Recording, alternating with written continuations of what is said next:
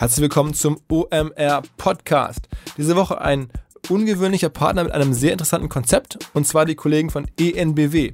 Energie Baden-Württemberg, ein Stromversorger. Ich hatte vor kurzem schon darüber erzählt. Da gab es einen ganz besonderen Leasing-Deal für ein E-Fahrzeug. Heute möchte ich euch erzählen von der App, die ENBW hat, die ENBW Mobility Plus App und die kann äh, eine ziemlich ungewöhnliche Sache. Sie kann nämlich, wenn ihr sie runterladet und bei einem normalen, bei einer normalen Autofahrt mitlaufen lasst, kann sie, also auch wenn ihr ein Verbrennerfahrzeug fahrt, kann sie euch sagen, welches E-Auto für euch geeignet wäre auf Basis eures Fahrverhaltens, der Streckenlängen und so weiter, kann die App halt ein hervorragendes E-Auto für euch aussuchen oder vorschlagen. Das erscheint mir mal richtig mal interessant. Und ein Novum habe ich noch nie gehört von sowas. Finde ich aber cool. Ähm, und ja, werde ich auf jeden Fall mal selber ausprobieren, was für E-Autos für mich offensichtlich dann geeignet wären. Außerdem kann man mit derselben App auch gucken, wo es elektronische Ladestationen gibt, deutschlandweit. Und man kann dann entsprechend, wenn man dann später dort auch tankt, mit der App halt den, den, den Strom bezahlen. Wer es ausprobieren möchte, geht auf enbw.com com slash mobility-app oder überall dorthin, wo es Apps gibt, Google Play, App Store und ladet euch die ENBW Mobility Plus App runter. Einfach mal rausfinden, welches Elektrofahrzeug das richtige wäre. Herzlich willkommen beim OMR Podcast mit Philipp Westermeier. Frohes Neues sozusagen. Erste Folge in diesem Jahr mit einem unfassbar beeindruckenden jungen Mann, die ich vor Weihnachten aufgenommen habe mit ähm, Hendrik. Wir haben uns ähm, vorher nicht so richtig gekannt und ähm, als er hier bei uns ins Büro reingeschlappt ist, so mit seinem Rucksack auf und wie er so stand, hätte man auch davon ausgehen können, dass er sich hier irgendwie um, um vielleicht um einen Job bewirbt oder irgendwo, keine Ahnung, in der Schanze irgendwas zu erledigen hat. Auf jeden Fall sieht er überhaupt nicht so aus wie einer ähm, der Gründer eines sicherlich der erfolgreichsten deutschen Startups der letzten Jahre. Ähm, die Kollegen haben InnoGames gemacht, ähm, wir werden gleich ein bisschen drüber sprechen. Ähm, InnoGames, muss man wissen, kommt auch gleich im Podcast die Sprache drauf, 160 Millionen Euro Umsatz im letzten Jahr, weiter wachsend. Dazu, das ist öffentlich, ähm, eine Marge von ungefähr 25 bis 30 Prozent. Also wir reden hier von einer Firma, die am Ende des Jahres rund 50 Millionen Euro Ergebnis gemacht hat letztes Jahr. Die Hälfte der Firma gehört Hendrik und seinen beiden Mitgründern. Also so, weiß ich nicht, schlappe 15 Millionen Euro da jedes Jahr als Ergebnis. Davon träumen ja andere als Umsatz. Ähm, das ist der Wahnsinn und man merkt es ihm überhaupt nicht an, ähm, als er hier so rumsaß und auf mich tatsächlich gewartet hat. Ein Wahnsinn. Ähm, extrem bescheiden, extrem bodenständig. Ähm, und weil man im Podcast solche Eindrücke nicht so gut mitbekommt, denn man hört ja nur das Gespräch, dachte ich mir, ich erzähle euch ein bisschen was dazu vorab. Ähm, beeindruckender Typ auf jeden Fall, beeindruckende Geschichte. Und ähm, ja, ich freue mich jetzt aufs Gespräch. In diesem Sinne, herzlich willkommen, Henrik Klintwort. Hallo. Ist das Klintwort ist richtig, ne? Genau, klingt, äh, sieht englischsprachig aus, ist aber ein norddeutscher Name. Ja, äh, genau. Wir haben uns in Hamburg äh, trotz räumlicher Nähe noch nie so häufig getroffen. Ähm, sag doch mal ganz kurz ein paar Worte zu deinem Background. Du bist jetzt seit vielen, vielen Jahren mit InnoGames unterwegs, mit deinem Bruder zusammen und einem alten Freund, ne? Genau. Ähm, InnoGames, angefangen schon vor über 16 Jahren, ähm, war anfangs ein kleines Hobbyprojekt. Das war noch zu Beginn des Studiums bei mir. Und ähm, da war anfangs die Idee, ein Spiel zu entwickeln, das wir zusammen spielen können, gemeinsam gegen unsere Freunde, mit unseren Freunden zusammen. Und ja, das Hobby hat sich dann ziemlich gut entwickelt und ähm, später ist dann die Idee gekommen, daraus auch eine Firma zu gründen. Und die Firma ist jetzt aktuell wie groß? Also wir sind etwas über 400 Leute. Ähm, wir haben ähm, ja ein gutes Portfolio aufgebaut an sowohl browserbasierten Spielen, damit sind wir gestartet, heutzutage mehr Mobile Games.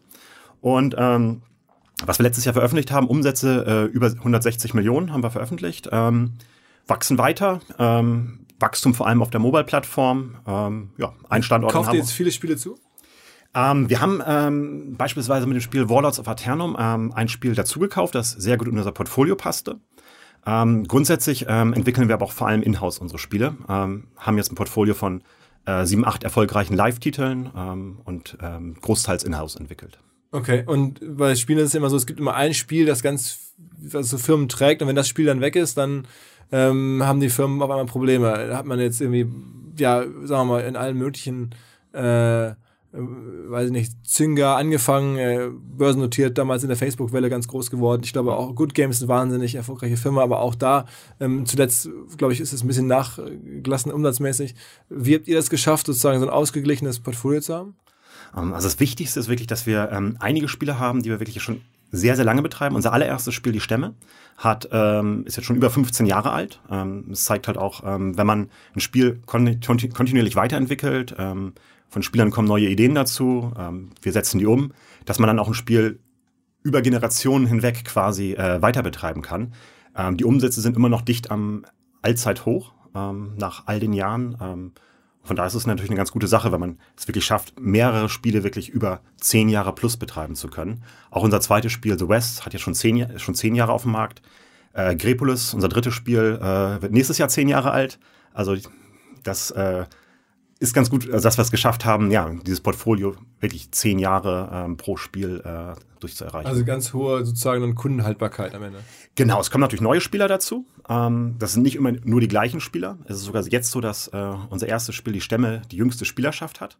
Das liegt vielleicht auch so ein bisschen daran, da wir selber noch jünger waren, als wir es entwickelt haben. Ähm, also es kommen immer neue Spieler dazu. Ähm, und natürlich ist es trotzdem genauso super wichtig, ähm, die bestehenden Spieler zu halten, ähm, für die was Neues zu bieten und ähm, ja, denen einen guten Spielspaß zu ermöglichen. Okay. Ähm, und solche Effekte, wie dass die, die, Besucher nur von Facebook kommen oder so und dann mit sozusagen, bei Zinger war es ja so ein Auf und Ab mit Facebook, das habt ihr auch nicht. Ihr habt irgendwie, sagen wir mal, Marketingquellen ähm, sind, haben die sich sehr stark verändert über die Zeit oder, hat das, oder habt ihr da einen, einen, einen, einen Verteiler, der immer noch aktiv ist oder wie läuft das? Ähm, genau, das Marketing hat sich massiv verändert. Ähm, ich glaube, was für uns angenehm ist, dass wir am offenen Browser unterwegs waren immer. Wir waren jetzt nicht von dieser einen Plattform Facebook so abhängig. Es war natürlich ein gigantisches Wachstum, das wir auch miterlebt haben, als es ja, durch die Decke ging auf Facebook. Genauso schnell ist es natürlich auch so brutal dann wieder nach unten gegangen auf der Facebook-Plattform. Und Browser ist da stabiler gewachsen, hat sich aber, was den Marketingmix angeht, ähm, massiv verändert. Also ganz am Anfang, als der Markt sehr jung war, mussten wir gar kein Marketing machen. Wir haben, die Spieler kamen komplett über Mund-zu-Mund-Propaganda, Freunden erzählen ihren Freunden von dem Spiel.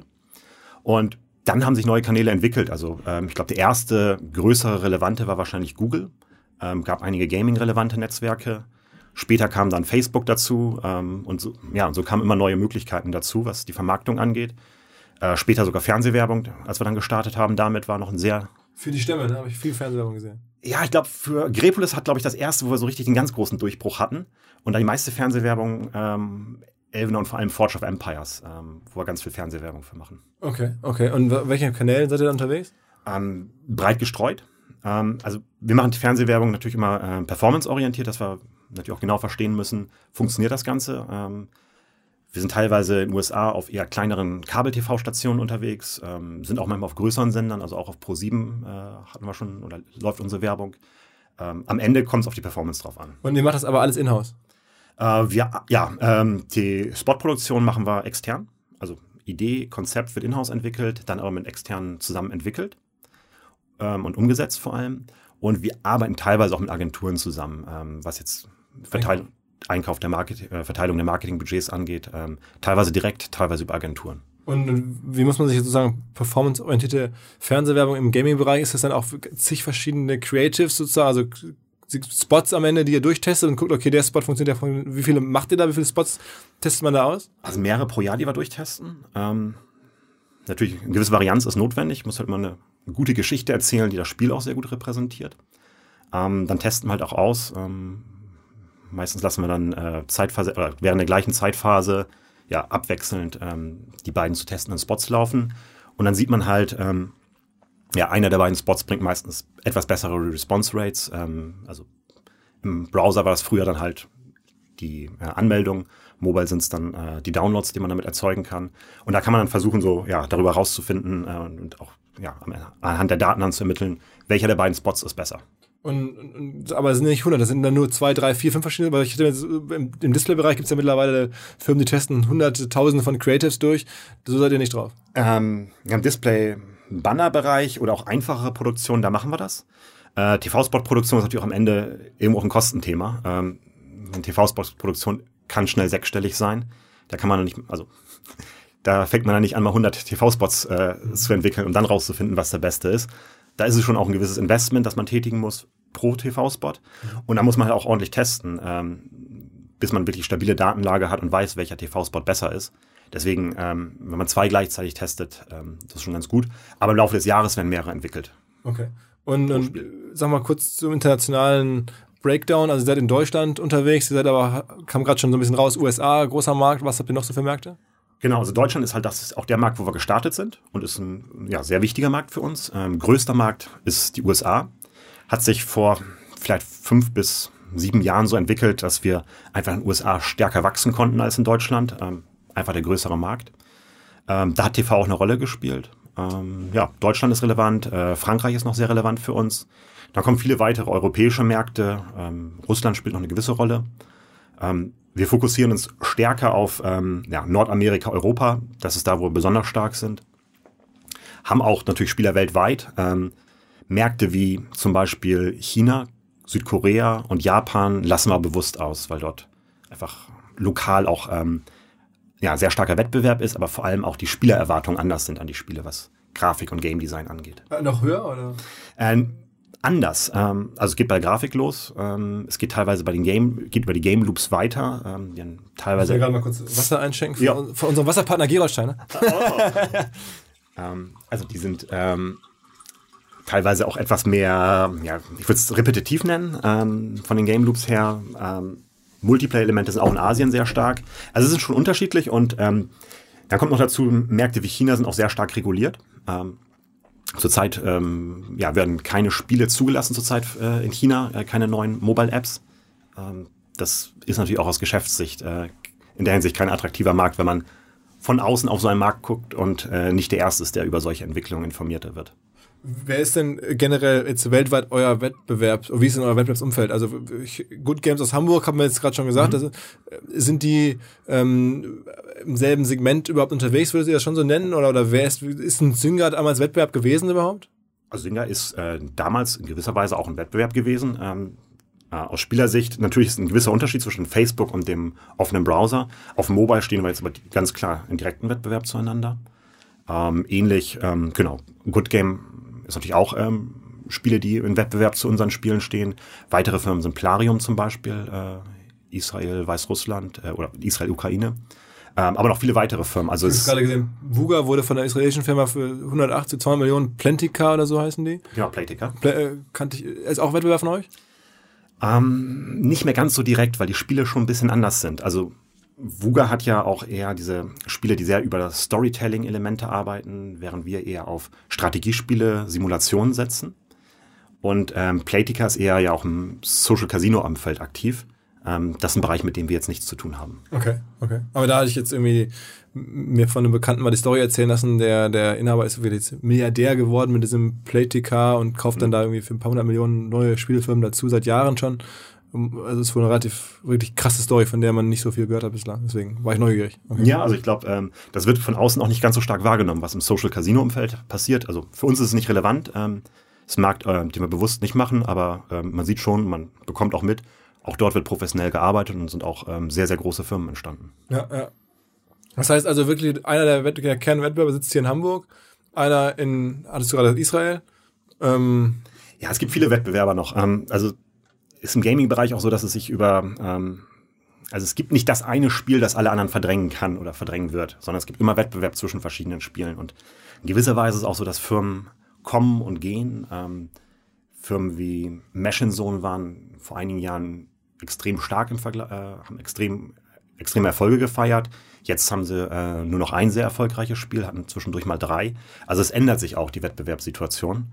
Wie ist denn, also ich meine, ich frage jetzt bewusst so, weil ich selber kein Gamer bin und weil wahrscheinlich viele Hörer auch dieses Thema halt nur kennen als Digitalphänomen und Businessphänomen, aber sich sehr schwer tun, diesen Markt besser zu verstehen. Deswegen, was man jetzt ja auch überall hört, ich habe selber auch noch nie gezockt, ist irgendwie Fortnite.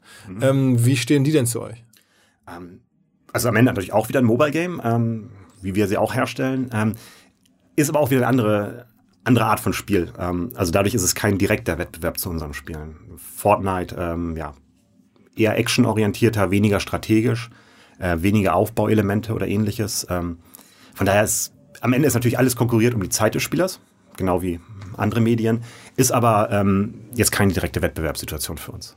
Und wenn ihr ähm, jetzt Marketing macht, dann habe ich verstanden, ihr verdient ja Geld auch ähm, mit, mit diesen ganzen Ingame-Purchases und so, ne? Genau. Das heißt, ihr habt die Leute, die dann mehrere hundert oder tausend Euro im Jahr ausgeben, um sich Sachen bei euch zu kaufen. Ist das so ungefähr die, die Dimension? Also es gibt Spieler, die auch ähm, über 100 Euro ausgeben, auch einige über 1000 Euro sogar. Im Jahr. Genau. Ähm, das ist dann meistens auch eine etwas ältere Zielgruppe, ähm, logischerweise, also 40 plus, ähm, wenn auch sozusagen auch die Möglichkeit überhaupt besteht, ähm, für Hobby so viel auszugeben. Ähm, an sich ist aber eine sehr breite Zielgruppe, die äh, Spielerschaft, die man braucht. Ähm, Also das war vor einigen Jahren so ein gewisses Phänomen vielleicht in der Branche, dass man viel darüber gesprochen hat als Anekdote. Ähm, ein gesundes Spiel, vor allem wenn man es über lange Jahre betreiben will, man steht besser da, wenn man eine sehr breite äh, Gruppe von Spielern hat und davon dann auch eine Gruppe von zahlenden Spielern. Die meisten spielen umsonst natürlich. Aber macht, ist, geht euer Performance-Marketing einfach nur auf Downloads oder versucht ihr wirklich bewusst dann auch 40 plus Leute zu bekommen, weil die eher so die Whales sind? Also im Sinne von Whale, ne? Also die Wir nennen sie wie, nee, also Whale, Whale ist bei InnoGames verbotener Begriff. Ja, okay. Weil es, also es, denke ich, ist gegenüber dem Spieler keine, faire Bezeichnung. keine ja. faire Bezeichnung. Also möchte man selber auch nicht genannt werden. Also wir sagen halt VIPs. Äh, Aber im, im, im, Genau. im, Casino heißen die Whales, ne? Ja, aber wir machen ja kein Casinos. Äh, genau, okay. Von daher. Also die äh, VIPs sind die, die bei euch Geld ausgeben. Genau, also ich glaube, das ist ein wertschätzenderer Begriff für, Ja, ja. für die, Ja, für ja, die wichtigen verstanden. Spieler. Ähm, und das ist im Marketing durchaus so, dass wir dann, ähm, also wir schauen, wir schauen uns die Downloads an, aber wir, wir zielen nicht auf Downloads oder ähnliches. Es ist, am Ende ist Marketing, ist Performance, Return on Ad Spend, das ist das, worauf es ankommt. Ähm, Aber es ist ja teilweise sehr langfristig. Ich meine, die kaufen ja nicht sofort dann mehrere Sachen, sondern du musst ja irgendwie vorhersagen können, nach so einem Install oder nach einem, nach einem Klick, Mhm. was kauft der jetzt über das nächste Wochen oder Monate, oder? Genau, ähm, da müssen wir dann, genau, das ist auch ein Teil unserer Aufgabe, ähm, auch Wettbewerbsvorteil, wenn man das sich erarbeitet hat, dass man nicht auf den einzelnen Spieler, aber auf eine Gruppe von Spielern ähm, auch Prognosen erstellen kann. Ähm, ja, ich habe so und so viele Spieler für so und so viel Geld eingekauft ähm, und ich prognostiziere über die nächsten beispielsweise zwei Jahre wird, werden die so und so viel Geld in unserem Spiel ausgeben. Und ähm, das gut vorherzusehen ist natürlich auch wichtig, um, um zu wissen, wo man sein Marketingbudget investiert. Das ist im Prinzip das Butter- und Brotgeschäft bei uns im Marketingteam. Also wir schauen nicht, wir schauen uns die Downloads an, aber die sind keine Zielgröße oder so. Das ist eine interessante Anekdote am Rande, wie viele Downloads man bekommt. Ähm, aber es ist jetzt nicht, nicht, dass wir darauf zielen und ähm, es ist durchaus so, dass wenige Spieler, die aber sehr loyal im Spiel bleiben werden, sind natürlich für uns besser als ja, Tausende von Spielern, die, äh, die, die einfach nicht zu unseren Spielen passen und sofort wegrennen. Und wie spürt man zum Beispiel recht früh, dass jemand vielleicht Geld ausgibt und länger bleibt? Ist das schon, weil er das auf dem richtigen Handy downloadet oder weil er irgendwie, ähm, weiß ich nicht, sofort was auflädt, Kredit auflädt oder, oder wie, wie geht das? Am, am ehesten guckt man halt, ähm, also der, der stumpfeste Ansatz davon ist und der ist ähm, auch eine wichtige Basis, dass man einfach schaut, was machen die Spieler in den ersten Tagen, wie viel Geld geben sie auch bereits aus. Es ist oft so, dass Spieler ähm, bereits sehr früh sich auch entscheiden, ähm, Geld im Spiel auszugeben. Dann aber kommen natürlich noch ein paar andere Sachen dazu, ähm, was zum Beispiel auch die ja, Altersgruppen und ähnliches angeht, äh, wenn man das weiß. Aktivität im Spiel ist wichtig. Ist ganz einfach regelt. Ein Spieler, der nur ein Spieler, der spielt, ist, dem macht das Spiel auch nur Spaß. Und nur wenn das Spiel Spaß macht, sind die Spieler auch bereit, was auszugeben. Aber man erkennt es nicht, dass Leute, die auf dem iPhone irgendwie downloaden, tendenziell schneller oder mehr kaufen, als jemand, der es mit Android macht oder so. Mm, tendenziell kann man schon sagen, dass es so ist, doch. Ähm, also es trifft nicht in jedem Einzelfall zu, ähm, aber es ist schon so, dass ähm, man sieht, dass die iPhone-Spieler insgesamt kaufkräftiger sind. Was ja irgendwo auch plausibel ist. Absolut, ja klar. Ja. Und dann, wir haben auch Auswertung mal gemacht, so nach Device ist es auch ganz interessant. Teure Devices, logischerweise, werden meistens auch von Spielern genutzt, die auch im Spiel dann bereit sind, auch äh, Geld auszugeben. Ganz kurze Unterbrechung und Hinweis auf alte Freunde und Partner dieses Podcasts, die Kollegen von Blinkist, B-L-I-N-K-I-S-T, Blinkist.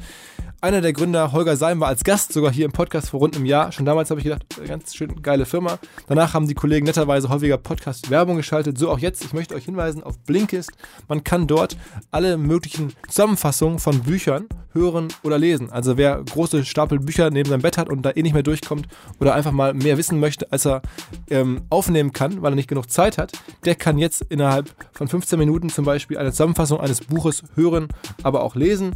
Ich persönlich höre ganz gerne irgendwie beim Fahrradfahren auf meinen Kopfhörern irgendwelche Bücher durch. Ich habe jetzt hier dieses Briefing bekommen und habe mir angeschaut, welche Bücher ich demnächst mal so ähm, wieder angucken könnte. Ich habe mir vorgenommen, geh nie allein essen, fand ich spannend, mal 15 Minuten reinhören, was das sein soll und dann denke nach und werde reich. Könnte ja auch irgendwie ganz hilfreich sein.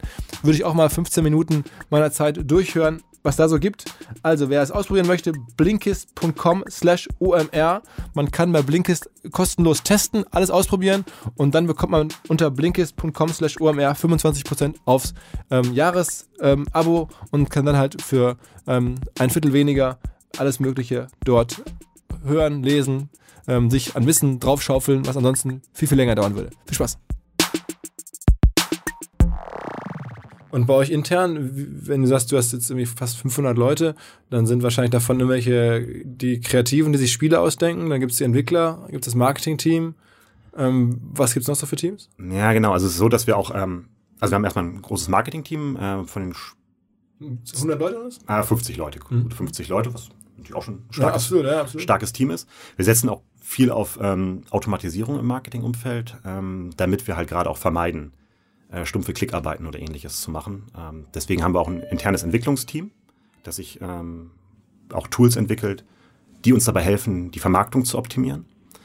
Ähm, und dann haben wir ja viele Spieleteams. Also ähm, manche Teams sind sehr groß unsere sehr großen Spiele, bis hin zu sehr kleinen Spieleteams, die dann auch cross-funktional organisiert sind. Also da sitzen dann auch die Grafiker, Product Manager, Game Designer, ähm, Entwickler sitzen dann in einem Büro auch zusammen, ähm, um an ihrem Spiel zu arbeiten und ähm, das kontinuierlich für unsere Spieler zu verbessern. Und sind das dann so lokale Hamburger Leute, die man einstellen kann, die dann so ein Spiel sich ausdenken und dass du so ein Team steuern können? Oder musst du dann da irgendwelche Topstars aus LA holen, die dann irgendwie nach Hamburg gezogen kommen und dann so ein, so ein, so ein Spiel entwickeln können? Weltweit, also kommen das nicht, auch nicht alle aus LA. äh, also stell dir vor. Aber wir haben auch, ja, wir haben auch Mitarbeiter aus Kalifornien, ähm, auch weil dort die, ähm, glaube ich, Games-Industrie sich auch sehr gut entwickelt hat. Ist durchaus interessant. Ähm, und ich glaube, in Hamburg können wir auch eine Stadt bieten, die auch äh, interessante Vorzüge hat. Ist nicht ganz so überlaufen wie vielleicht manche Städte dort. Ähm, aber wir suchen weltweit. Ähm, also wir haben Mitarbeiter aus Hamburg kommen, aber ähm, Unternehmenssprache ist Englisch. Ähm, wir müssen in allen Bereichen weltweit suchen, um die besten Leute zu bekommen. Wir haben ja, Entwickler kommen weltweit aus, aus allen möglichen Ländern. Also das ist, ist einfach notwendig für uns. Und gibt es dann auch so, so, so Topstars, wo man sagt, okay, der Typ, wenn ich den bekomme, der hat schon drei geile Spiele sich weltweit ausgedacht, äh, dass man die so kennt, dass es so, ein- so, so ein Transfermarkt ist, für so wie so bei Regisseuren und weiß, der hat schon irgendwelche Filme gemacht, den will ich jetzt mal für, für das neue Projekt irgendwie gewinnen. Äh, wie muss man, oder ist das einfach so ein Festangestellte, die jahrelang bei einer Firma arbeiten? Dieser Markt der, der Spiele, Creator ist ja offensichtlich sind das ja dann auch wirklich so, wie sagt man, so Rainmaker. Ne? Wenn du ein geiles Spiel entdeckst, dann, dann hast, verdienst du ja quasi für dein Unternehmen Millionen. Ja, also es gibt, es gibt nicht dieses äh, Phänomen von äh, wechselnden äh, Regisseuren oder ähnlichen. Also gute Mitarbeiter sind auch oft schon loyal an, äh, zu einer Firma. Ähm, Im Mobile Games Bereich ist es auch nicht so, dass sich dieser Rockstar Game Designer äh, Trend so rausentwickelt hat. Am Ende sind halt doch immer Teams, die ähm, ein erfolgreiches Spiel machen. Ähm, das ist eine große Produktion, da müssen viele Leute zusammenarbeiten. Es gibt nicht diesen einen einzigen Rockstar. Du brauchst, ja, um ein erfolgreiches Spiel zu machen, wirklich ein Team, das richtig gut zusammenarbeitet. Und da gehören ganz schön viele Leute dazu. Wie kommt es denn, dass in Hamburg jetzt ähm, ihr Good Games, Big Point war ja auch hier oder ist nach wie vor hier aktiv ist, ist das Zufall oder ist in Hamburg, warum ist in Hamburg so ein Cluster? Ich glaube, vor naja, so ja, über zehn Jahren ähm, gab es auch in Hamburg auch etwas stärkere Förderung für das Thema Games. Auch die Idee Games City Hamburg. Ähm, dadurch ähm, wurden auch Firmen dann überzeugt, nach Hamburg zu kommen. Ähm, auch für uns, wir sind gestartet in einer kleinen Stadt Stade. Ähm, und Hier vor den Toren von Hamburg. Genau, von Toren von Hamburg. Ähm, da stand für uns natürlich auch die Frage, wo machen wir unser Büro auf? Ähm, ich meine, war es naheliegend, das Hamburg zu nehmen, aber dadurch, dass sie halt mit Game City Hamburg das Ganze noch unterstützt haben, war es nochmal logischer für uns, äh, uns für Hamburg zu entscheiden. Ähm, das hat, glaube ich, ein paar Firmen angezogen. Ähm, gut, Hamburg ist, eine, ist auch eine Kreativhauptstadt in Deutschland. Ähm, Browser-Games, damit ist ja viele Firmen gestartet. Das war anfangs auch eher ein äh, deutsches Phänomen. Also es ist wirklich in Deutschland so stark losgegangen und erst dann äh, weltweit ähm, erfolgreich geworden. Das hat es, glaube ich, auch nochmal bestärkt. Ähm, und ja, dann bietet sich Hamburg irgendwo auch an. Ähm, sag mal, um mein, meine interne Gaming-Landkarte mal so ein bisschen zu sortieren. Ich habe irgendwie in der Vergangenheit immer wieder von anderen deutschen Firmen gehört, so Big Point ist aber jetzt eher weniger relevant auch. ne? Die wurden irgendwann verkauft, glaube ich, an ein amerikanisches Konsortium. Ähm, zwischendurch auch, äh, gehören jetzt aber zu einer chinesischen Gruppe, Yuzu. Ähm, sind, ähm, sind auch weiter relevant, also ähm, sind jetzt eher auf der Browser-Game-Seite aktiv. Ähm, äh, ich glaube, das war auch für InnoGames ein ganz, ganz wichtiger Schritt, dass wir es geschafft haben, ähm, ja, vor auch schon bald fünf Jahren, den Schritt zu machen von Browser, Browser only äh, auch auf Mobile Games. Ähm, weil das irgendwann auch klar war, ähm, mit Browser only ist das Wachstum immer schwerer. Wir konnten auf der Browser-Seite bis jetzt jedes Jahr wachsen, aber wir merken halt auch, dass ähm, der Markt ist, ist kein so ein Wachstumsmarkt, wie es Mobile bietet. Und dann gab es früher mal auch eine große Firma, glaube ich, war Excel investiert, also auch ein großer VC, Gameforge. Die sind auch weiter. Gibt's auch weiter? Okay. Sind auch stärker auf der Browser-Game-Seite aktiv, äh, client-basierte Spiele. Ähm, genau, sitzen in Karlsruhe ähm, ein bisschen ab von Schuss, Ja, ja, würde genau. man aus Hamburger Perspektive sagen. Äh, äh, Ähm, und genau, also es waren anfangs auch viele Firmen, die deutlich größer waren als InnoGames. Also BigPoint war, weiß nicht, als, als wir zehn Leute waren, waren die vielleicht schon 400 oder so. Und ähnliches gilt auch für Gameforge. ähm, dann dann okay, gab es Vuga, die dann auch äh, verschiedene Höhen und Tiefen durchlaufen haben jetzt gerade verkauft wurden, hatte man lesen können. Da läuft glaube ich, ganz gut. Ja, wieder. Ja, Zw- Zwischenzeitlich genau. war es, glaube ich, schwierig und dann ähm, haben sie auch den Sprung irgendwie geschafft, glaube ich. Genau, äh, Vuga hat es ja auch sehr erfolgreich geschafft, ähm, im Mobile-Bereich aktiv zu werden. Ähm, ich mein, andere Spieler als wir, aber ähm, haben da, glaube ich, auch ganz gut ihren Bereich gefunden. Was gibt's noch an großen deutschen Gaming-Anbietern? Ähm, aus Berlin haben wir noch Colibri Games, äh, Idle Miner Tycoon. Ähm, klar, Good Game hatten wir.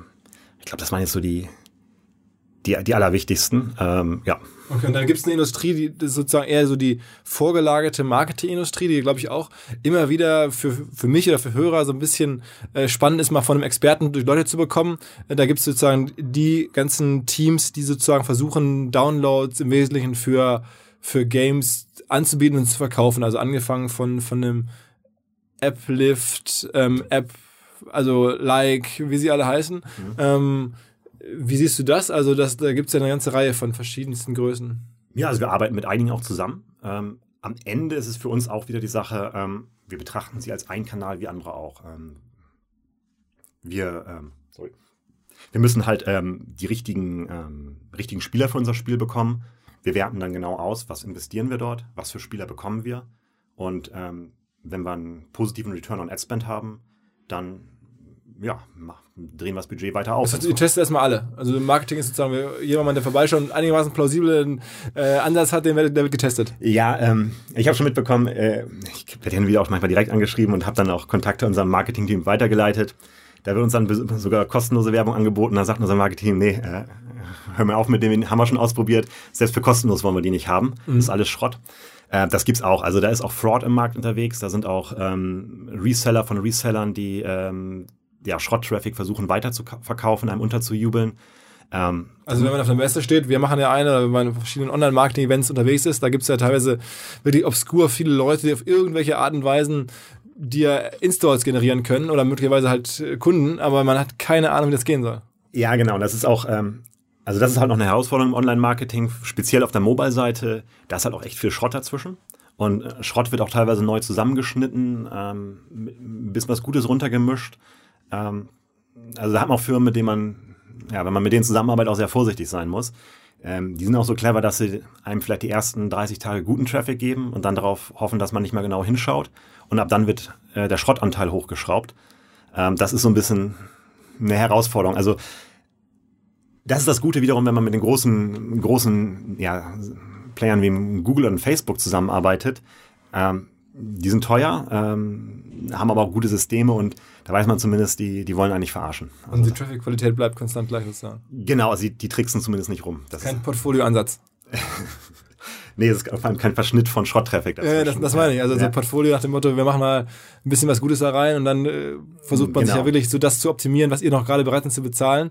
Man könnte eigentlich vielleicht sogar besser liefern, aber das wäre dann teurer und dann ist die Marge größer als, als, als Zulieferer, wenn man halt nur, nur gerade die, die interne Kalkulationsschwelle überspringt. Ja, und dann gibt's dann teilweise noch die, die bei Traffic Fraud versuchen, sogar noch den Traffic von Google oder speziell auf Facebook äh, abzugreifen über irgendwelche Click-Injection-Tricksereien und ähnliches und sich dann nochmal das, äh, sogar die guten Spieler gut schreiben. Das sind teilweise irgendwelche verrückten Taschenlampen-Apps oder so, die dann äh, ja, Click-Jacking betreiben und ähnliche Fraud-Versuche.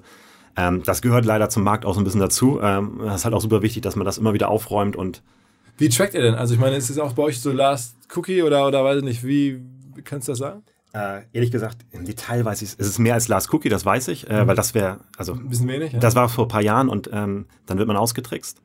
Ähm, also einerseits arbeiten wir da selber mit unserem System, ähm, äh, um ja beobachten, was für Traffic wir bekommen.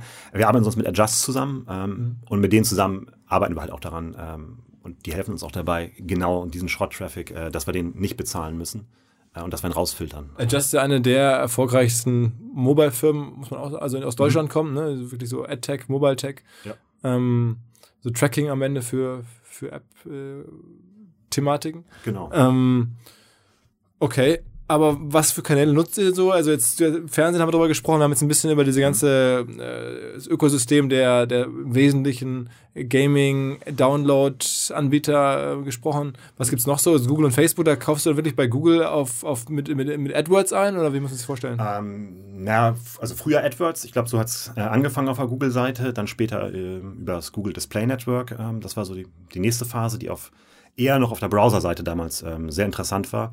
Heutzutage läuft das ja viel über die Universal Ad Campaigns, ähm, auch von Google automatisch optimiert.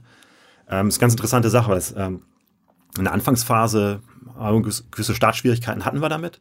Aber dann ist es auch, ähm, hat sich immer besser entwickelt. Ähm, also auch dieser Machine Learning Ansatz von Google, äh, der geht, glaube ich, ja, der geht wirklich in die richtige Richtung. Man muss ihm ein bisschen Zeit geben und dann kriegt man auch wirklich gute Spieler. Die auch wirklich genau zu unserem Spiel passen. Also da haben wir äh, gute Erfahrungen zusammen mit Google gemacht. Mhm. Ähm, Facebook macht ja auch immer wieder neue Verbesserungen. Da arbeiten wir auch ganz gerne, ja, also auch mit den ganz neuen Features, die Facebook entwickelt, zusammen. es ist halt immer ein, es hat immer einen Vorteil, wenn man der Erste ist, der was Neues ausprobiert, was Facebook bietet. Jedes Jahr gibt es von Facebook so ein paar neue gute Features. Und wenn wir die Ersten sind, die damit ähm, Erfahrungen sammeln, dann haben wir natürlich auch einen Vorsprung. Und ähm, das ist natürlich sehr schön, wenn man und da. Eure Zielgruppe ist wahrscheinlich bei Facebook nach wie vor äh, präsent, weil man hört ja, dass viele von Facebook zu Instagram migrieren, aber die 40-Pluser vielleicht nicht so massiv. Ja, genau. Ähm, wobei ich glaube, Instagram spielt auch eine ganz große Rolle. Also manchmal betrachte ich es so ein bisschen als, oder betrachten wir es als, als eine, als eine Firma? Äh, als eine Firma, genau. Ähm, aber ich glaube, unter der Haube ist auch eine ganze Menge Instagram heutzutage dazwischen. Ähm, hängt aber auch davon ab, also männlich 40 plus ist dann wahrscheinlich noch stärker auf Facebook vertreten und Instagram ist dann eher die äh, etwas jüngere Zielgruppe. Am, am Ende funktioniert beides für uns. Also, ähm, also Instagram und Facebook ähm, sind beides teure Kanäle, aber auch Kanäle, die funktionieren. Aber ihr werbt dann auch schon ganz konkret mit eurem Produkt. Also ihr sagt dann irgendwie, hier ist ein Strategiespiel, hier ist dieses oder jenes. Ihr sagt nicht irgendwie einfach irgendwie Gaming und irgendwas, weiß ich nicht, man gewinnt, da kann ja nichts gewinnen oder so. Man ihr nee. werbt schon mit dem konkreten Produkt, das ihr da anbietet. Genau, also ähm, auch angemessen, äh, angepasst auf die Plattform, teilweise äh, Videos, die das Spiel vorstellen, ähm, was manchmal Elemente aus, äh, aus dem Spiel herausgreifen. Ähm, beispielsweise beim Spiel Forge of Empires ist es oft das Element, durch die verschiedenen Menschheits, äh, durch die Menschheitsgeschichte, durch die verschiedenen Zeitalter zu gehen. Ähm, das ist ein Thema, das wir ganz gerne aufgreifen, dass man dann auch, ob es ein Banner sind oder Videos sind, äh, dann darstellen. Und oftmals dann Weil das die Leute anspricht, weil die Leute sagen, oh, da habe ich Bock drauf jetzt. Genau, ähm, das dass Spieler sehen, das ist ein Spiel, das sieht interessant aus. Ähm, Ingame-Elemente funktionieren auch, oft auch ganz gut. Ähm, also gar nicht, gar nicht irgendwas ähm, Abstraktes, sondern wirklich echte Elemente aus dem Spiel. Ähm, wecken auch Neugier und ähm, dann ja, installieren Spieler, schauen sich das Spiel an und ähm, ja, manche bleiben dabei und werden zu loyalen Spielern dann. Also ihr seid jetzt auch, man würde in der Fachsprache sagen, Publisher, ne? Ja, wir machen halt, ähm, wir entwickeln und publishen unsere Spiele selber, genau. Also wir sind jetzt kein Publisher für externe Entwickler. Da haben wir uns bewusst auch dagegen entschieden, ähm, um halt auch wirklich den vollen Fokus drauf zu, äh, zu haben und ja, unsere Spiele ähm, optimal zu vermarkten. Aber sind, gibt es auch sozusagen den Moment, dass eure Spiele jetzt irgendwie ähm, von größeren Teams in live irgendwo gespielt werden, dass man, ich höre immer sozusagen, ne, irgendwie äh, Live-Event Gaming ist auch so, irgendwie, dann werden Hallen voll gemacht und dann kommen Leute und, und spielen da live vor Publikum und so. Wird sowas auch mit euren Spielen gemacht? Ähm, nee, also unsere Spiele sind eher, ähm, da sie Strategiespiele sind, ähm, langweilig zum Zugucken. So. Aus, Spiel, aus Zuschauersicht nicht ganz so interessant wie ein actionorientiertes Spiel. Es ist halt eher, aus Spielersicht ist das, äh, das Interessante daran halt wirklich der Aufbau, der über über die verschiedenen Phase als Spieler passiert. Das ist halt super spannend, wenn man seine eigene Stadt aufbaut über viele Monate. Ähm, aber ja, ich habe das Wort Monate schon gesagt. Ähm, das ist dann nicht so sehr dafür geeignet, das in einer großen Halle zu präsentieren. Ja, aber ist es, ich stelle mir jetzt so vor, wenn ich habe ja so eine Halle mir das angeguckt, wie das so abläuft. Da sind ja nun wahnsinnig krasse Grafiken und dann kämpfen da irgendwelche Leute und so. Ist das für euch eigentlich ganz clever, kaufmännisch gesehen, so Strategiespiele zu machen, weil man äh, da geht es mehr um die, um sozusagen um die Ideen und die, die Konzepte und weniger jetzt um die ganz teuren Animationen und die Sachen, die wirklich teuer aussehen? Ähm, ja, es ist halt eine bewusste Entscheidung natürlich, dass wir uns auf die Bereiche fokussiert haben, wo wir auch unsere Stärken haben. Ähm, und ich glaube, ja, jede Firma muss halt den Bereich finden, wo sie am besten ist. Und, ähm, Manche können besser Grafik und, und da irgendwie so, so, so, Schlachten inszenieren, dass der Spieler sich dann total mega tief dran fühlt und mega eintaucht in diese Welt und manche haben lieber so, so was für den Kopf, weniger fürs Auge. Genau, und also was bei unseren Spielen halt auch den Reiz ausmacht, ist wirklich, man kann sie auch noch ganz gut nebenbei spielen. Ähm, man hat als Spieler mehrere Sessions am Tag, wo man aufbaut, ein paar Kämpfe führt. Ähm, und das ist anders als vielleicht bei manchen E-Sport-Titeln, wo man dann wirklich 30 Minuten am Stück ähm, vorm Monitor sitzen Man muss. braucht man so, so, so Joysticks, die so in Millisekunden irgendwie reagieren und so, das braucht man bei euch nicht. Genau, das ist halt dann der entscheidende Unterschied. Dass, ähm, ja, also am Ende sind zwar beide Spiele, aber ähm, wie man da rangeht, ist dann doch sehr unterschiedlich. Ähm, und beides hat seine Berechtigung auf jeden Fall. Also, äh, Aber das eine ist, kaufmännisch erscheint mir das irgendwie. ich glaube, also unser Modell funktioniert für uns natürlich sehr, sehr gut. Äh, wir sind super glücklich, äh, wie das alles läuft. Ähm, ich glaube auch eine Firma, die jetzt einen erfolgreichen E-Sport-Titel hat, die dürfte auch sehr glücklich darüber sein. Selbst wenn das vielleicht gewisse Produktionskosten hat.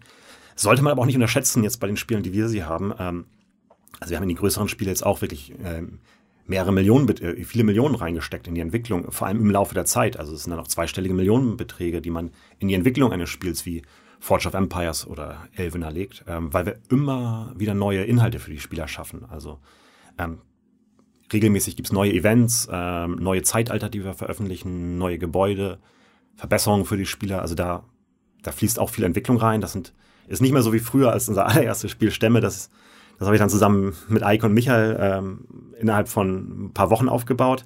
Ähm, das ist heutzutage ganz anders. Also die Entwicklungsbudgets sind auch da deutlich gestiegen. Spielst du eure Spiele selber noch? Äh, nebenbei kann, kann man ganz gut spielen. Also Stämme spiele ich nicht mehr, weil das äh, ist mir auch ehrlich gesagt ein bisschen zu ähm, äh, ja, zeitintensiv geworden. Und ähm, naja, also ich fand's, ich fand's früher halt toll. Ähm, ein super hartes Spiel. Man kann alles verlieren. Man kann abends äh, hat man ein tolles Reich aufgebaut. Am nächsten Morgen haben die Gegner eine sehr gut koordinierte Aktion gemacht und man kann nur noch zugucken, wie man alles verliert. Ist mir auch ein paar Mal passiert. Ähm, ich spiele deswegen eher äh, von unseren Spielen Forge of Empires und Warlords sind zurzeit die, wo ich ähm, am aktivsten bin. Die kann man auch ein bisschen besser nebenbei spielen. Also wenn man einen Tag lang äh, Pause macht, ähm, dann geht's auch gut weiter. Ähm, man verliert nicht so viel als Spieler. Aber klar, also früher, äh, früher fand ich einen Stämme interessanter. Okay, aber du zockst dann auch durchaus Spiele der Konkurrenz, um zu sehen, was die machen und bist überall präsent auf allen Spieleplattformen sozusagen. Genau, ich spiele meistens, versuche ich mal ein Spiel so von, vom Wettbewerb zu spielen, ähm, manchmal etwas entferntere Spiele. Ähm, gut, und dann privat natürlich ist auch noch PlayStation, PC. Ähm, ist aber anders jetzt. Also ist jetzt Red Dead Redemption hat mit unseren Spielen jetzt nicht so viel zu tun, sind, ist eine andere Art von Spiel. Ähm, Aber du bist wirklich, auch wirklich Gamer durch und durch. Mh, ja, ich glaube, so an. Ich meine, also ich spiele Spiele, ja, ich weiß nicht, ob man heutzutage noch wirklich sagen kann, es gibt den Gamer, also ich bin jetzt zum Beispiel im E-Sport-Bereich gar nicht aktiv. Ähm, das ist ja bei vielen auch ein sehr beliebter Bereich. Ähm, hab World of Warcraft äh, nur angespielt. Ähm, bin, weiß nicht, also ich habe, glaube ich, weniger als zehn Stunden World of Warcraft gespielt. Ähm, was vielleicht ein typischer Gamer dann doch eher etwas mehr Ja. gemacht hatte. Und Du bist, du bist jetzt 35, hast du mir erzählt, Ja. und, und hast, weiß ich nicht, Familie und so jetzt andere Themen als. Äh, Ja, Freunde, also, also ich glaube, so ein paar Spiele nebenbei kriegt man ganz gut hin. Ähm, E-Sport wäre mir jetzt zu viel, klar, aber ähm, alles weitere, als Hobby ähm, kann man ganz gut ein, zwei Spiele nebenbei spielen. und bist du dann trotzdem, wenn du so, so Fortnite und so siehst, denkst du dir, das ist der totale Wahnsinn. Also ich habe jetzt irgendwie die zwei Stories, die mich am meisten umgehauen haben, ist also die, die Umsatzzahlen des, des, der, der Firma, der Fortnite gehört. Was war das letzte, was da rausgekommen ist? Ich weiß aktuell gar nicht mehr, aber Epic hat ja auch mehrstellige Milliardenbewertung gerade. Genau, ich glaube ja. 10 Milliarden oder so als Bewertung. Ja. Ähm, also da kann man sich vorstellen, was da gerade passiert. Das zweite, ich, ich habe die Anekdote gehört, dass der ehemalige deutsche Nationalspieler Mesut Özil jetzt mehrere Spiele ausgefallen ist als Fußballspieler, weil er Rückenschmerzen hatte, weil er am, Tag fünf, sechs Stunden Fortnite gespielt hat. Oha. Also, Krass. das ist schon. Ja, also ist definitiv ein Phänomen, auch wie intensiv da Fortnite von einigen gespielt wird, ja. Also bei euch ist das äh, nicht so massiv. Nee, also es, ähm, also speziell jetzt ähm, bei unseren Aufbauspielen ist es mehr so, dass man sie auch ganz gut nebenbei spielen kann. Ähm, es ist ja eher Also, so Handy rausholen in der Handy Schlange, rausholen. Ähm, Stau. genau, es ist eine Zwei-Minuten-Session und ähm, man hat schon zumindest mal die Rohstoffe gesammelt und ähm, ein paar neue Produktionen in Auftrag gesetzt. Ähm, wenn man nochmal einen Kampf führen will, dauert es vielleicht ein bisschen länger, aber in einer 10-Minuten-Session kann man schon eine ganze Menge erleben. Ähm, und dafür spielen halt mehrere Sessions am Tag, was sich ganz gut auch in den Alltag einfügen lässt. Was ist denn sozusagen am Ende das Produkt, was ihr am häufigsten dann verkauft hat gegen, gegen Geld? Also es muss ja irgendwas in dem Spiel sein. Also ist es dann ein Rohstoff oder ist es eine Waffe oder was ist es denn? Es sind oft ähm, auch ähm, also verschiedene Vorteile, die wir ähm, anbieten. Ähm, ich meine, die meisten Spieler spielen umsonst, aber wir müssen natürlich auch mal gucken, was, was passt, was kann, kann ganz gut interessant sein. Äh, spielübergreifend. Es sind oftmals so Zeitbeschleuniger, ähm, wenn die Spieler ähm, Wartezeiten sich dadurch verringern. Das wäre eine Sache, die ganz gut läuft. Ähm, Items in dem Sinne spielen keine so große Rolle, wie es vielleicht manchmal nach außen klingt. Mhm. Ähm, aber sind oftmals so Wartezeiten, äh, Redu Reduktion oder ähnliches. Ganz kurze Unterbrechung nochmal und Hinweis auf die Techniker Krankenkasse, die ja perfekt zu uns passt. Ich habe es im Laufe des letzten Jahres schon ein paar Mal erzählt. Da war die Techniker nämlich schon ein paar Mal unser Partner. Und was passt besser zu uns, zu einem digitalen Podcast, als die Techniker Krankenkasse mit der richtigen Zielgruppe seit vielen, vielen Jahrzehnten.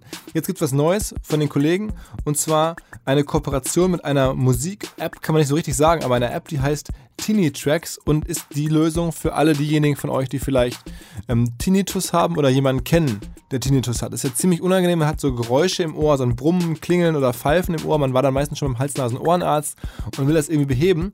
Warum auch immer man das hat, häufig glaube ich wegen Stress oder so. Ähm, und eine Lösung dagegen ist halt die Tinitracks App, denn die filtert genau die Frequenz, die bei euch da sozusagen im Ohr gestört ist oder die da, die da, die da zu laut ist, raus und bietet euch Musik an, die ihr hören könnt, die da, das dann halt wiederum mildert oder dämpft. Das heißt, man hört dann Musik und während man Musik hört, ist der Tinnitus dann weg, dank dieser App, beziehungsweise dank der Au Musikauswahl mit Hilfe dieser App. Alle diejenigen, die betroffen sind, prüft das bitte und ähm, nur der Hinweis, es gibt sowas wie Tracks und es gibt sowas wie die Techniker Krankenkasse, die sowas möglich macht und auch sowas am Ende bezahlt. So, viel Spaß oder beziehungsweise gute Besserung.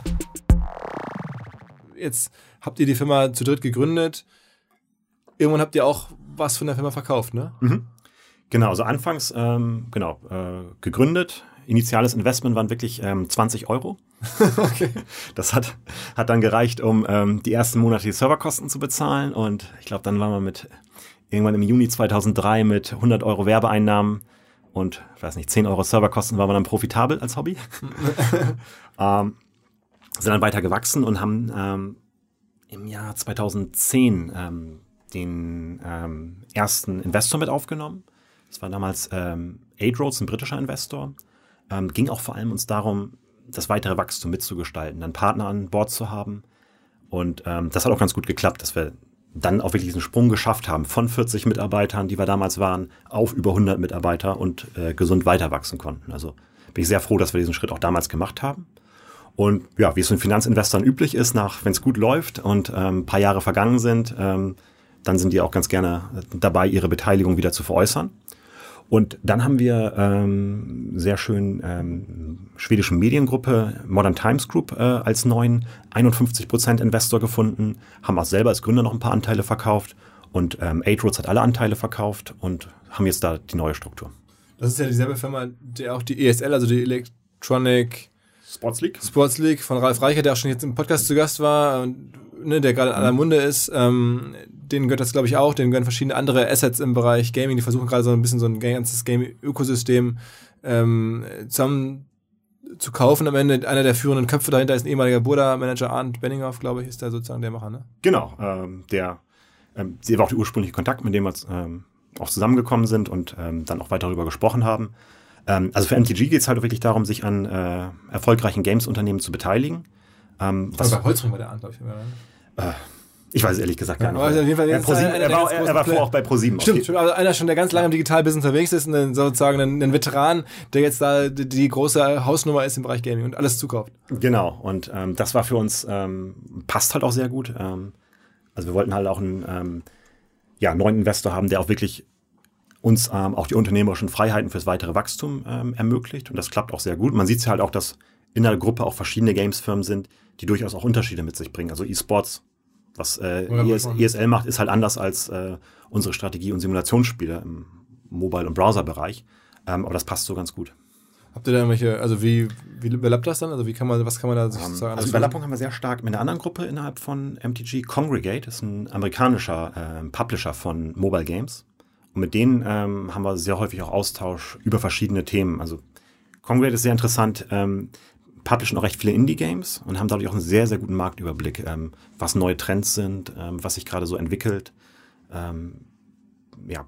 Also Macht es dann Sinn, Sp neue Spiele in bestehenden Spielen zu bewerben? Also ist das sozusagen hilfreich, dass man, wenn man ein Portfolio an Spielen besitzt, dass man dann sozusagen darüber sicherstellen kann, dass man immer noch neue Spiele in den Markt reingedrückt bekommt? Also wir nutzen das auf jeden Fall, ja. Ähm, wenn die also die Spiele haben ja auch bewusste Portfolioentscheidungen von uns, dass wir Spiele haben, haben, die, wo sich die Zielgruppe überschneidet. Also wir machen jetzt keine komplett anderen Spiele, springen in komplett andere Genres hinein, sondern bewusst, ähm, unser Portfolio Schritt für Schritt zu erweitern mit überlappenden Zielgruppen. Und dann kann man die neuen Spiele auch ganz gut vermarkten. Cross-Sellen zwischen den Spielen, das, das funktioniert. Ist ein Baustein. Das ist natürlich längst, es reicht nicht aus, alleine das. Also man muss trotzdem Marketing machen. Aber es ist ein wichtiger Baustein, der das Ganze attraktiver macht. Jetzt nochmal zurück. Jetzt habt ihr Gründer habt halt noch 49 Prozent. Good Game ist, glaube ich, gerade indirekt an die Börse gegangen. Ähm, viele haben dann irgendwie verkauft äh, über die Jahre. Was ist eure Vision? Also geht, kann man sowas auch an die Börse bringen eines Tages? Oder kommt irgendwann nochmal der, die über da, könnt ihr den irgendwann Put-Option machen und dann äh, gehören den Modern Times alles und ihr seid raus? Oder wie ist es dann? Also für die, äh, also erstmal Modern Time Groups ist ja bereits an der Börse, äh, notiert an einer, auch an der schwedischen Börse. Es ist recht viele Games-Unternehmen, die jetzt ja mittlerweile auch äh, schwedische Beteiligung haben. Ähm, und es ist so, dass ähm, also für uns jetzt ähm, für die nächsten Jahre in die 2020er hinein ähm, planen wir und es ist auch so vereinbart, dass wir ähm, auch als Gründer an, an Bord bleiben. Ähm, wollen wir auch. Ist unser Ziel, InnoGames weiter zu wachsen.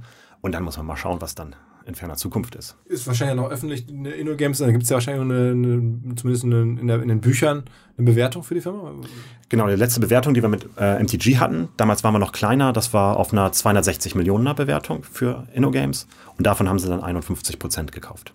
Okay, okay. Also das heißt, ähm, und seitdem sind wir weiter gewachsen. Ja, okay. Also das heißt, ihr, euch äh, kann man schon in Hamburg hier die teuren Häuser anbieten, rein theoretisch. rein theoretisch. rein theoretisch. Ich bin zufrieden in meiner Mietwohnung, die ist. Wirklich? Du musst dann, äh Ja, weniger Aufwand. Äh, wenn ich gehört habe, was für Stress manche Leute alles mit ihren Bauprojekten haben. okay. okay. Komm, komm schnell zur Arbeit, also passt. Wo sitzt ihr hier? Äh, wir sitzen in Hammerbrook. Okay, das ist ja auch, sagen wir mal, relativ ungewöhnlich eigentlich. So ein bisschen außerhalb des Zentrums hier. Genau. Also wir haben ja, ähm, als wir das erste Mal nach äh, Hamburg gekommen sind, haben wir in Harburg gestartet. Was ja auch, auch mega, also südlich der Elbe. südlich der Elbe waren wir sogar noch, genau. Ähm, dann war schon klar, fürs nächste Büro wir sind weiter gewachsen, ähm, soll ein bisschen zentraler werden. Und ähm, ja, in Hammerbrook haben wir dann auch äh, Fläche gefunden, die groß genug für uns ist eine Station vom Hauptbahnhof entfernt. Und das war für unsere Mitarbeiter damals auch ein wichtiges Thema. Also viele hatten sich schon so ein bisschen an der S3-Bahnlinie orientiert. Dass wir da nicht zu weit weg sind von, das war schon okay. ein Aspekt, den wir berücksichtigt haben. Und ähm, klar, es ist vielleicht nicht das hipste Viertel, ähm, aber dafür. Es wird gerade hipper. Es wird hipper und vor allem, wir haben auch viel am Gebäude selber gemacht. Also dann kann man halt auch mal einen großen Paladin haben wir da vorgestellt. Elfen und äh, hier in Forge, äh, Innobert begrüßen, begrüßen uns. Da kann man auch ganz gut was machen dann. Also sozusagen mit euren Elementen das Büro so designen und so weiter. Genau. Ja. Meetingräume sind bei uns nach äh, Classic Computer Games benannt und auch eingerichtet. Also wir haben so einen Prince of Persia Room, da sitzt man dann auf einem persischen Teppich. Okay. Das ist ganz cool. Bist, kommst du aus dieser ganzen Rollenspielecke? Habt ihr schon mal angefangen mit Rollenspielen? Nee. Ja, wir haben ein Rollenspiel in unserem Portfolio, das ist vielleicht ähm, The West, aber ähm, eher Strategiespiel ist eher. Aber, aber so früher als, als Hobby, bevor das alles losging, hast, du da. Ich ein paar Mal gemacht, aber ich würde. Immer schon Strategiespiele. Also auch früher dann am, am, am Amiga und am C64 irgendwie so Strategiespiele ja, PC, gespielt? PC-Spieler. Ähm, Age of Empires 2 war vielleicht das Spiel, was mich am stärksten beeinflusst hat. Okay. Ähm, ja, Rollenspiele, so das schwarze Auge, auch früher mal ja. ein bisschen schon doch. Ähm, also, also erste Linie Strategie, dann vielleicht Rollenspiele. Okay, okay. Und jetzt selber, also Zukunft heißt, neue Spiele rausbringen, ist euer Plan. Ähm, weiter wachsen. Das ist schon möglich.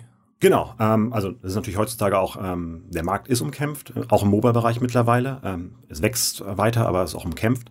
Deswegen äh, neue Spiele am Markt bringen, mit auch den notwendigen Marketing-Investments. Und was für uns halt auch super wichtig ist, äh, wir pflegen unsere Spiele halt auch über ähm, 10, 15 Jahre. Ähm, also auch da ähm, ist ein ganz wichtiger Aspekt für uns, dass wir mit unseren Spielern zusammen die Spiele kontinuierlich verbessern. Und, ähm, Wie viele Menschen habt ihr denn? Wie viele Menschen spielen denn bei euch im Monat so? Ich glaube, genau haben wir es nie veröffentlicht. Also äh, täglich sind es äh, weit über eine Million. Das haben wir täglich? Schon. Täglich sind es weit. Also über alle Spiele hinweg? Über alle Spiele hinweg. Und monatlich äh, mehrere Millionen, die unsere Spiele spielen. Wahnsinn. Und weltweit dann halt. Ähm, sag noch ein paar so typische Fragen, die ich mir so habe zu, zu modernen äh, Marketing-Kategorien. Influencer macht ihr sowas auch? Ähm, spielt eine kleinere Rolle für unsere Spiele. Ähm, es sind dann oft ähm, so Let's Play-Videos oder ähnliches. Ähm, das funktioniert ganz gut. Ähm, jetzt ein Influencer, der vom Spiel erzählt, das ist dann ein bisschen zu abstrakt wahrscheinlich. Ähm, ist ein kleinerer Kanal. Vor kurzem hatte ich den Kollegen hier, Lukas von Kranach, der macht so ein, eine große Sport- oder Fußball-App, der sagte, er arbeitet mit ganz vielen YouTubern zusammen damit und generiert darüber für ganz paar Cent dann irgendwie App-Installs. So. Muss ich mit ihm mal reden, wenn wir ein paar Cent äh, gute Installs bekommen, dann ist es gut. Ja. Wollte ich gerade sagen, ne? das ist ja, ja. Das klingt interessant. Ja. Was zahlt ihr aktuell so im Schnitt für Installs? Es ist sehr unterschiedlich. Also es gibt günstigen Traffic, der ist dann wirklich unter, kann unter einen Euro sein, aber wir, wir zahlen auch zweistellige Eurobeträge. Wenn, zweistellige Eurobeträge? Wenn wir, ähm, wenn der richtige installiert. Wenn es der richtige ist und wir wissen, der wird loyal also wenn wir abschätzen können, dass loyale Spieler werden, dann ähm, sind wir auch bereit, ähm, am Ende dafür auch Geld in die Hand zu nehmen.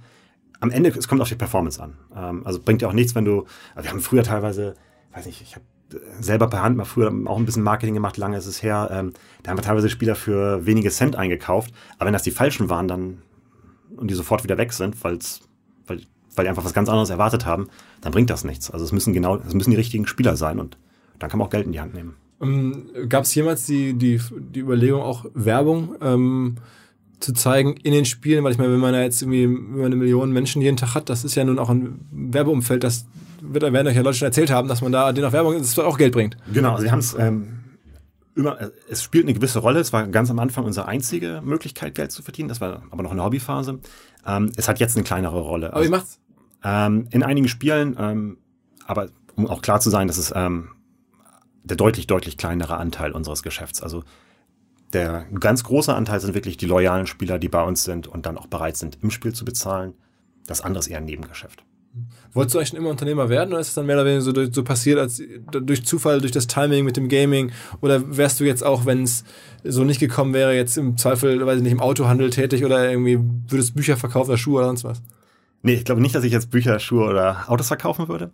Ähm, nee, es, es hat sich auch ein bisschen so ergeben. Also es war halt wirklich. Ähm, das ist ja, eine, ist ja eigentlich eine Wahnsinnsunternehmergeschichte, die, die, die ihr da habt. Und trotzdem, ihr seid ja auch, oder ihr seid ja sehr zurückhaltend, sehr bescheiden eigentlich, sehr angenehm. Man hört euch jetzt nicht so als die Wachstumsstory hier, weiß ich nicht, äh, super Investoren oder whatever, sondern ihr seid ja sehr so low-key.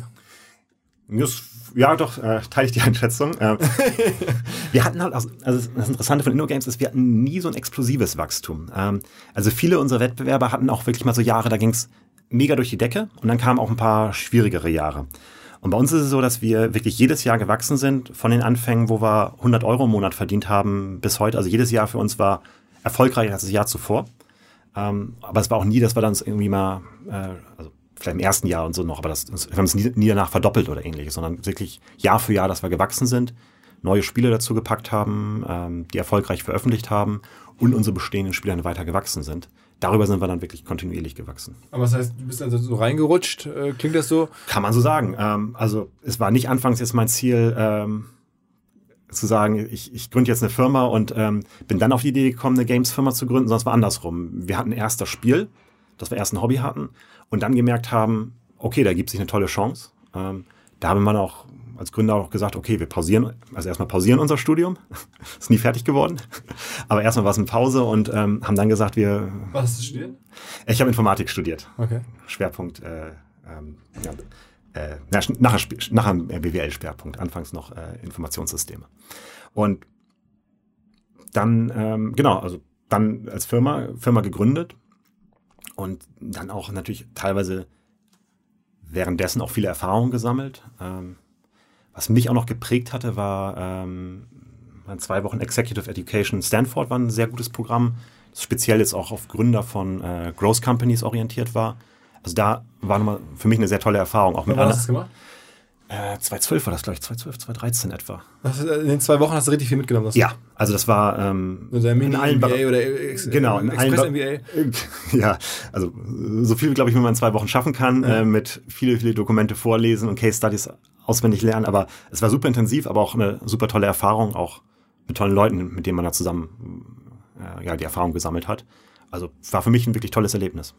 Aber okay, das heißt, du sagst, du bist gar nicht sicher, dass du jetzt überhaupt Unternehmer wärst. Könnte auch sein, dass du vielleicht irgendwo Entwickler, Leiter einer oder äh, könnte, könnte durchaus sein. Also ja, schwer zu sagen, was wäre, wenn. Ähm, also war jetzt nicht unbedingt ursprünglich jetzt das Ziel. Also es kam wirklich andersrum. Erster Spiel, dann das Ziel, ein Unternehmen zu gründen. Und ja, die, die, die Zurückhaltung an der ganzen Kommunikationsfront ist auch einfach typgeschuldet äh, oder da ist keine Strategie dahinter, ne? Es ist keine bewusste Strategie, dass wir uns jetzt äh, als Hidden Champion oder so positionieren Aber wollen. ist ja schon so. Ich meine, man, sieht dich jetzt nicht in irgendwelchen, weiß ich nicht, Fernsehshows und sonst so. Das nee, genau. Ich war mal auf einer Noah-Konferenz. Äh, Hast da- du präsentiert? Ja, ich mal präsentiert, ja. Okay. Also hin und wieder sieht man uns in der Games-Branche, kennt man uns, glaube ich, auch. Aber ich glaube, wenn man schon so eine Branche weitergeht oder so, dann äh, ist InnoGames schon wieder etwas unbekannter. Dann sind wir wahrscheinlich dann doch wieder der, der Hidden Champion. Also in Hamburg äh, hört man ab und zu von euch, oder höre ich, habe ich jetzt schon immer wieder von euch gehört, aber wenn man jetzt, das mag auch in Hamburg liegen, äh, wenn man jetzt, weiß ich nicht, Berlin zuhört oder in, im Ruhrgebiet oder in München oder sonst wo zuhört, dann ist man wahrscheinlich überrascht, dass es so Leute gibt, die hier, also Millionen oder ja, Firmen führt mit Bewertungen, wie du es gerade genannt hast, also im mittleren äh, neunstelligen Millionenbereich äh, ähm, und einfach so, ja, unter dem Radar noch unterwegs sind für viele. ich glaube, im Verhältnis zu manchen anderen sind wir unterm Radar. Vielleicht auch ein bisschen, ein bisschen in Deutschland gibt es ein paar andere Firmen, die auch größer sind als InnoGames und auch keiner kennt sie. Also Wer ist da so? teilweise Maschinen, also andere, andere Branchen sind te- teilweise Maschinenbau. Ähm, ansonsten äh, hier fällt mir gerade ein, ähm, Remote Desktop Firma, die Ah, ich weiß, Teamviewer. Teamviewer, genau, Ja, ja. jetzt genau, äh, war ja auch so ein schönes, schönes, Absolut, schönes absolut. Beispiel, äh, super erfolgreich ähm, und glaube ich auch nur den Eingeweihten so bekannt. Ja, also wirklich ähm, abgefahrene Geschichte. Ich äh, hoffe, das geht so weiter für euch, hier für die ja. Stadt, äh, für die Game City Hamburg. Ähm, und, und, Das ist unser Ziel. Ja, absolut. Also, wa was glaubst du, wo kann man hinkommen jetzt mal? Also, ist, kann man daraus einen Milliardenkonzern machen? Also Bewertung ist jetzt nicht unbedingt jetzt das Thema für uns, ähm, dass sich aber sowas ergeben könnte. Grundsätzlich, wenn wir, Also, Unicorn am Ende. Das ist schon wenn wir gesund weiter wachsen, ähm, das ist für, für mich das Wichtigste. Also darauf kommt es am Ende an, dass wir ein- unser Portfolio verbreitern, ähm, äh, gesund auch was Mitarbeiteranzahlen angeht zu wachsen. Wollen wir M&A machen, also auch weiter zukaufen? ähm, ist zurzeit nichts aktiv, was wir äh, dort planen. Also, wir, Also eher entwickeln, wir entwickeln sehr viel selber. Ähm, wenn sich Chancen ergeben, sind wir aber auch in der Lage, ähm, Spiele dazu zu kaufen, die wir dann voll integrieren würden. Ähm, das ist also bei uns auch eine klare Strategie. Wir sind kein Gemischtwarenladen oder ähnliches, sondern ähm, wir machen Strategiespiele, Simulationsspiele und wollen in dem Bereich auch richtig stark werden. Okay. Na gut, also ähm, wir bleiben dran. Ich werde es irgendwie verfolgen und ich hoffe, unsere Hörer auch. Danke, dass du vorbeigekommen bist, dass du ein bisschen erzählt hast. Ja. Ähm, extrem spannend und krasse Story, also Wahnsinn-Story, muss man sagen. Danke und danke auch für die Einladung. Ja, sehr gerne. Ciao, ciao. Ganz kurz bevor alles vorbei ist, Hinweis auf die absolute Keimzelle von OMR. Bevor es OMR gab, habe ich gemeinsam mit der Hamburg Media School ein Online-Marketing-Seminarangebot konzipiert. Das heißt heutzutage das Online-Marketing-Camp. Es gibt seit sechs oder sieben Jahren durchgängig vier, fünf Mal im Jahr. Und es ist wirklich das absolute Basis-Camp für alle, die ins Online-Marketing einsteigen wollen oder in komprimierter Form alles verstehen wollen, was dort passiert von mittwochs morgens bis samstags nachmittags hat man Online-Marketing sich sehr, sehr gut draufgezogen. Kommt selber hin, schickt eure Freunde oder Mitarbeiter bei uns vorbei an der Hamburg Media School. Viele Kollegen von mir sind da. Viele Bekannte aus dem OMR-Ökosystem tauchen dort auf und referieren ihr Wissen ähm, und erklären euch die verschiedensten Teilbereiche und Disziplinen des Online-Marketings. Ähm, das Ganze kostet äh, im Vollpreis 1849 Euro für dreieinhalb Tage. Es gibt aber eine Menge Rabatte. Informiert euch am besten auf der Webseite Hamburg Media School, hamburgmediaschool.com über das Online-Marketing-Camp. Daraus ist tatsächlich mal OMR hervorgegangen. Es war meine erste Erfahrung mit der Veranstaltung, mit dem Veranstaltungswelt äh, rund um Online-Marketing. Also bis bald beim OMC.